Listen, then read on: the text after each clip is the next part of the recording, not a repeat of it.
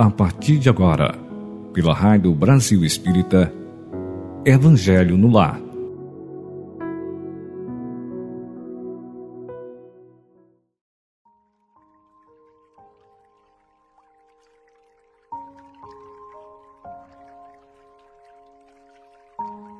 Caros ouvintes da Rádio Brasil Espírita de Alagoas, que nos dá a oportunidade de levar até vocês o estudo do Evangelho segundo o Espiritismo codificado por Allan Kardec.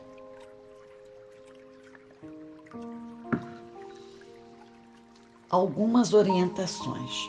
Coloque próximo a você uma garrafa ou copo com água para ser fluidificada, pois a espiritualidade maior, nossos mentores e amigos espirituais magnetizam nossa água. Procure um lugar calmo e tranquilo. Sente-se com a coluna bem certinha. Respire fundo, solte o ar devagar. Para estar receptivo, é bom ficar numa posição confortável, porém alerta, coluna reta e mente aberta. Um exemplo que favorece essa presença no corpo é imaginar que no alto de sua cabeça há alguns balões de ar, tipo aqueles que se usam em festas de aniversário, como se eles estivessem suspendendo ligeiramente você com bastante delicadeza. Quando pensamos nisso, o corpo fica certinho. Experimente, é muito interessante. Eu vou orientar agora uma respiração que nos prepara para o estudo. Inspire lentamente, contando até quatro. Nesse momento, pense em gratidão, alegria, saúde, vitalidade e vigor. Basta pensar nessas palavras ou outras de sua escolha. O ideal é pensar em palavras positivas e no presente. Segure a respiração contando até quatro. Agora procure nada pensar.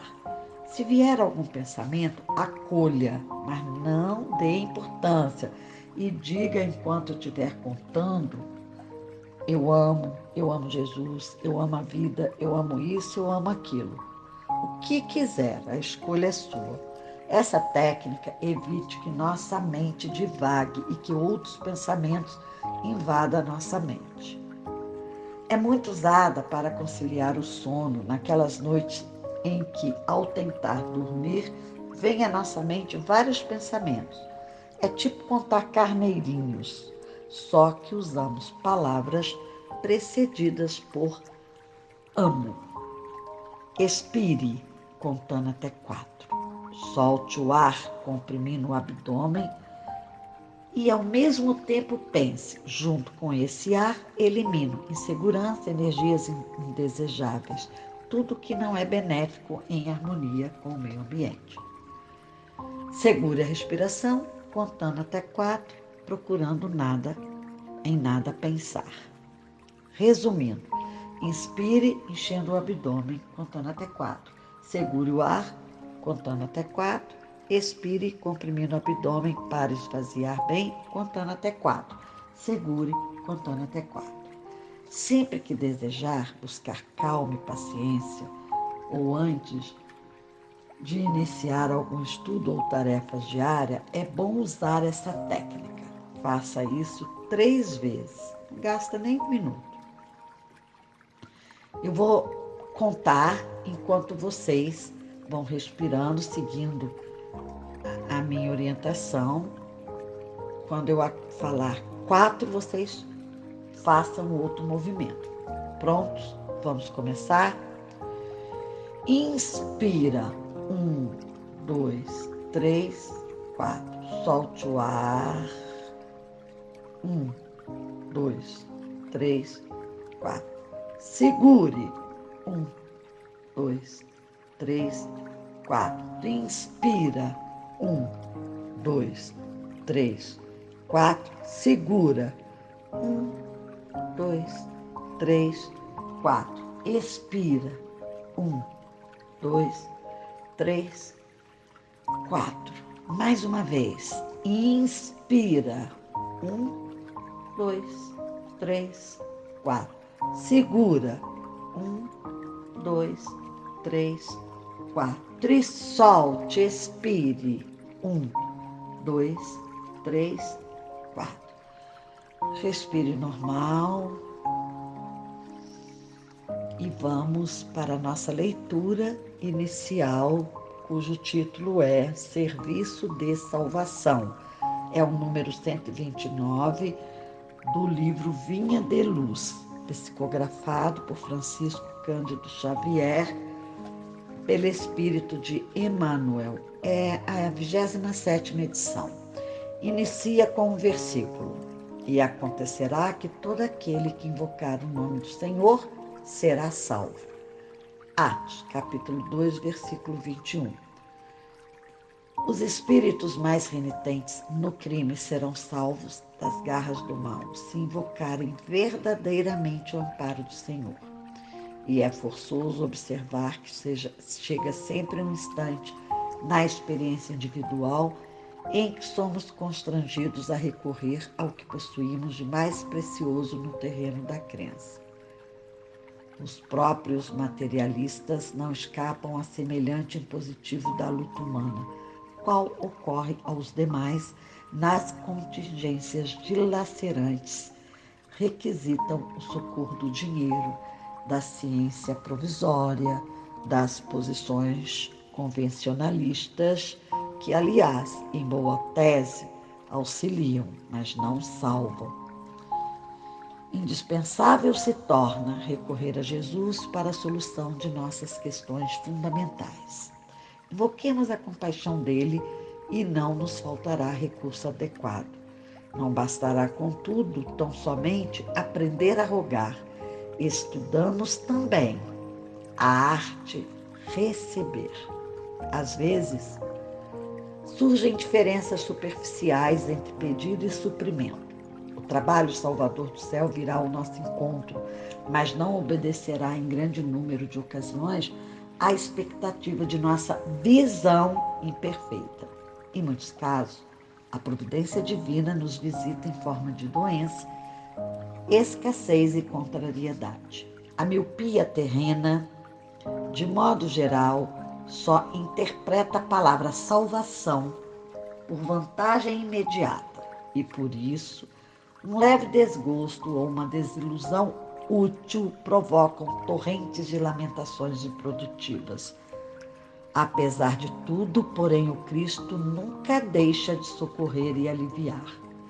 E o seu sublime esforço de redenção assume variados aspectos, tanto quanto são diversas as necessidades de cada um. Comentário a respeito do texto lido. Seja qual for, amigos, a dificuldade, devemos em Jesus buscar soluções para as questões fundamentais. Soluções estas que poderão vir por diversos caminhos. Uma intuição, uma mensagem, um conforto de alguém, uma palavra amiga ou até uma situação não compreendida. Se tivermos olhos abertos para ver, saberemos reconhecer a grande contribuição que chega. E por maior que seja o conflito, e mesmo quando achamos que não tem saída, de alguma forma seremos atendidos. A contribuição poderá não ser reconhecida, pois o imediatismo, a impaciência impedirão. Costumo dizer para Deus: Olha, não estou compreendendo nada disso, não estou compreendendo essa situação. Para que ela veio na minha vida? mas sei que você sabe o que é melhor para mim. Então, meu coração acalma.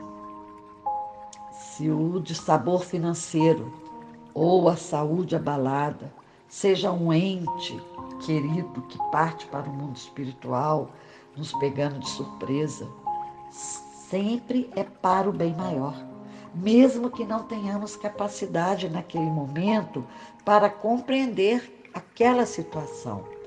É como dizia Chico Xavier, isso também passa.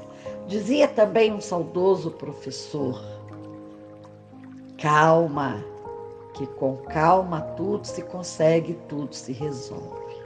É isso aí, amigos.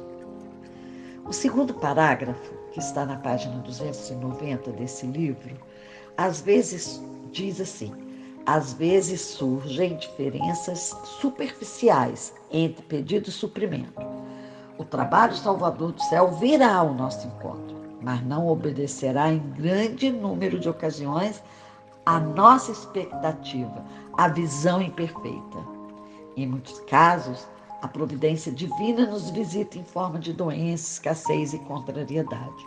Destaco a expressão expectativa de nossa visão imperfeita que, se fosse mais aguçada, nos levaria a compreender a resposta da providência divina, que sempre faz o melhor, porém nem sempre a percebemos por conta da cegueira a impedir. Caros irmãos, na medida em que estudarmos nosso Evangelho à luz dessa doutrina tão esclarecedora, evoluiremos ao ponto de um dia também falarmos uma coisa eu sei, eu era cego e agora vejo. João capítulo 9, versículo 25. No contexto do estudo de hoje, a cegueira pode também estar relacionada à falta de fé, fomentada pelo imediatismo que impede a observação mais apurada, como diz no texto de hoje, pois a providência divina não obedecerá em grande número de ocasiões nossa expectativa, em muitos casos, passamos por momentos delicados, como doenças, escassez e contrariedades. Então, essa falta de fé nos impede de compreender. Essa falta de fé fomenta a nossa pequenez em querer que tudo aconteça como e quando queremos. Podemos perguntar: para que esses momentos? E a resposta virá. A resposta está no seu íntimo. Devemos acessá-la para compreender, aceitar e fazer nossa parte para que a lição seja aprendida. Esses momentos podem estar nos livrando de algo pior, embora com a nossa visão embaçada pela incompreensão, não tenhamos lucidez para compreender. Nesses casos, se torna indispensável recorrer ao Mestre Jesus, que com certeza virá em nosso socorro. Também é preciso aprender a receber, saber receber, compreender o que se está recebendo. Então, amados irmãos e irmãs, Levemos agora nossos pensamentos à espiritualidade maior e façamos nossa prece, dizendo, rogando, rogamos a você, Pai, Criador do universo, Criador de todos nós, rogamos a Jesus, nosso querido Mestre, que sempre nos acompanha, e também rogamos a nossa querida Mãe, Nossa Senhora que nos acolha e nos envolva em sua amorosidade. Permita, amados, que possamos clarear nossas mentes para compreender a mensagem linda que nos fala de salvação, redenção, participação, aceitação e sobre saber receber as bênçãos que nos é enviada nos estudos e explicações recebidas. Que possamos realmente abrir nosso coração, expandir a nossa mente para compreender esse ensinamento maravilhoso ditado por Emmanuel e assim compreender e vivenciar as lições que recebemos agora com o estudo do Evangelho segundo o Espiritismo. Pai eterno, Jesus e Maria, permitam que nossos mentores amigos espirituais, anjos da guarda, magnetizem nossa água aqui exposta nesse momento de estudo. Que a medicação adicionada nos traga saúde, bem-estar físico, equilíbrio espiritual, emocional e mental e que atue, sobretudo, em nossas necessidades do momento. Gratidão, que assim seja. Para o estudo do Evangelho, nossa leitura inicial falaremos sobre e acontecerá que todo aquele que invocar o nome do Senhor será salvo. Atos capítulo 2, versículo 21. Esse versículo está lá na leitura inicial. A bem da verdade, seremos salvos sim, desde que se tenha fé. Todo, todos poderão ser salvos. Esse versículo está intimamente ligado a ter fé. Sendo assim, nosso estudo de hoje é o capítulo 19 do Evangelho segundo o Espiritismo, de título A Fé Transporta Montanhas. O poder da fé.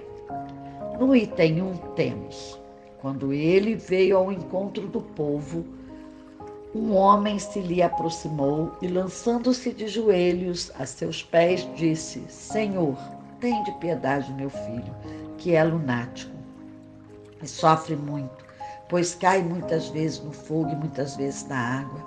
Apresentei-o aos teus discípulos, mas eles não o puderam curar.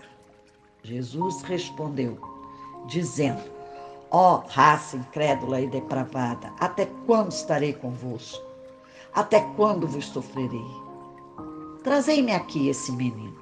E tendo Jesus ameaçado o demônio, ele saiu do menino que no mesmo instante ficou são. Então os discípulos vieram a ter com Jesus em particular e lhe perguntaram: Por que não podemos nós outros expulsar esse demônio? Respondeu-lhe Jesus: Por causa da vossa incredulidade. Pois na verdade vos digo: se tivesseis a fé do tamanho de um grão de mostarda, diríeis a essa montanha: transporta-te daí para ali, e ela se transportaria, e nada vos seria impossível. São Mateus, capítulo 17, versículos 14 a 21.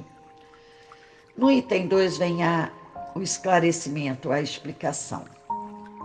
O sentido próprio é certo que a confiança nas suas próprias forças torna o homem capaz de executar coisas materiais que não consegue fazer quem duvida de si. Aqui, porém, unicamente no sentido moral, se deve entender essas palavras. As montanhas que a fé desloca são as dificuldades, as resistências, a má vontade, em suma, com o que se depara da parte dos homens, ainda quando se trate das melhores coisas. Os preconceitos da rotina, o interesse material, o egoísmo, a cegueira do fanatismo e as paixões orgulhosas são outras tantas montanhas que barram o caminho a quem trabalha pelo progresso da humanidade. A fé robusta dá a perseverança, a energia e os recursos que fazem se vençam os obstáculos. Assim, nas pequenas coisas que nas grandes, da fé vacilante resultam a incerteza e a hesitação de que se aproveitem os adversários que se têm de combater. Essa fé não procura os meios de vencer, porque não acredita que possa vencer. No item 3, mais uma explicação. Noutra acepção, entende-se como a fé a confiança que se tem na realização de uma coisa, a certeza de atingir determinado fim. Ela dá uma espécie de lucidez que permite se veja em pensamento a meta que se quer alcançar e os meios de chegar lá. De sorte que aquele que a possui caminha, por assim dizer, com absoluta segurança. Num como noutro, pode ela dar lugar a que se executem grandes coisas. Meus amados ouvintes, caros irmãos, a fé sincera e verdadeira é sempre calma, faculta a paciência que sabe esperar, porque tendo seu ponto de apoio na inteligência e na compreensão das coisas, tem a certeza de chegar ao objetivo visado. A fé vacilante sente a sua própria fraqueza quando a estimula o interesse, torna-se furibunda e julga suprir com a violência a força que lhe falece. A calma na luta é sempre um sinal de força e de confiança. A violência, ao contrário, denota fraqueza e dúvida de si mesmo. Então, meus queridos ouvintes, a explicação realizada em nosso Evangelho, que acabamos de apresentar, atiça a percepção para compreender-se o sentido das palavras de Cristo naquela época, tão cheia de parábolas e analogias próprias da cultura daquele povo, e de acordo com a maturidade que possuíam. O véu que impede a clareza e a percepção, a visão total para se compreender, é retirado na medida da atenção dada aos ensinamentos de Jesus, que permanecem até hoje, e no aprofundamento de nossos estudos, na persistência e também na fé, com o propósito de expandir a nossa consciência. Sugiro que estudem os demais itens desse capítulo, que elucida bastante o real sentido e significado de se ter fé. Bem, amados ouvintes, hoje é um domingo em que se comemora a Páscoa.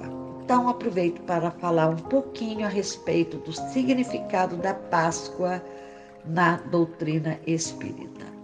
Iniciamos pelo significado histórico da Páscoa, cuja raiz judaica trouxe esta tradição que, embora absorvida pelos povos da terra, foi alterado pelo mundo cristão. Para os judeus, a Páscoa é a celebração que relembra a libertação do povo hebreu após 400 anos de escravidão no Egito, enquanto os católicos cristãos celebram na Semana Santa a ressurreição de Jesus após a crucificação. A celebração inicia-se no domingo de Ramos e termina no domingo de Páscoa. Essas comemorações têm seus significados, porém iniciaram nas antigas tribos politeístas como tributo à primavera e à deusa da felicidade, Eostre, que inspirou a relação da Páscoa com os ovos, nos tempos atuais, de chocolate. E ainda tem a relação do coelho ou a lebre com a Páscoa, que se deve à sua grande fertilidade, assim como às festividades tribais que marcavam a passagem do rigoroso inverno europeu para o período fértil da primavera. Tudo isso influenciou a tradição de se comemorar a Páscoa. Tudo surgiu naquela época é bom lembrar que todas essas comemorações já existiam muito antes de Jesus chegar à Terra. Portanto, fazer uma ligação total de que a Páscoa é o renascimento de Cristo é uma analogia, né? que é o renascimento para uma vida maior. Para nós espíritas, a Páscoa propõe uma experiência de Deus e com Deus, e de amarmos e nos sentirmos também amados com e por Jesus. É assim. Então, comemoremos sim a Páscoa, recordando Jesus, celebrando em sua memória a missão que aqui na terra ele veio cumprir, ensinando a libertar-nos da escravidão material desatando as amarras que nos, nos impede vislumbrar a verdadeira vida no plano espiritual. Celebremos o profundo amor de Deus que nos trouxe seu Filho para ensinar sobre a imortalidade da alma. Portanto, que os ovinhos de chocolate e os coelhinhos não tirem a essência da celebração deste momento. Adaptei essa narrativa inspirada no texto postado no site do CERJ, que é o Conselho Espírita do Estado do Rio de Janeiro. Assim, caros ouvintes, elevemos agora nosso pensamento à espiritualidade maior, agradecendo essa oportunidade de estudo, sintonizados no amor de Jesus, no amor do Pai e no amor de Maria, nossa amada Mãe. Pedimos, amados soberanos do universo, que nos abençoe sempre, estendendo esse momento de paz e harmonia a todos nossos irmãos, segundo as palavras de São Francisco de Assis, que onde haja ódio, que levemos o amor, a fé, a esperança e que a paz se propague em todo o planeta. Esteja conosco hoje e sempre, amado Mestre Jesus, Mãe Maria, Deus nosso Criamor, permitindo que nossos mentores estejam alerta, nos intuindo ao amor incondicional, verdades, fraternidade, caridade, hoje e sempre. Assim seja. Gratidão à Rádio Brasil Espírita, que nos permite levar até vocês, caros ouvintes, a oportunidade de estudarmos o Evangelho segundo o Espiritismo, codificado por Allan Kardec. Gratidão por sua, sua audiência preciosa e fiquem ligados na programação da Rádio Brasil Espírita, que há 11 anos vem trazendo momentos memoráveis para a nossa evolução. Feliz Páscoa com Jesus no coração. Até nosso próximo encontro.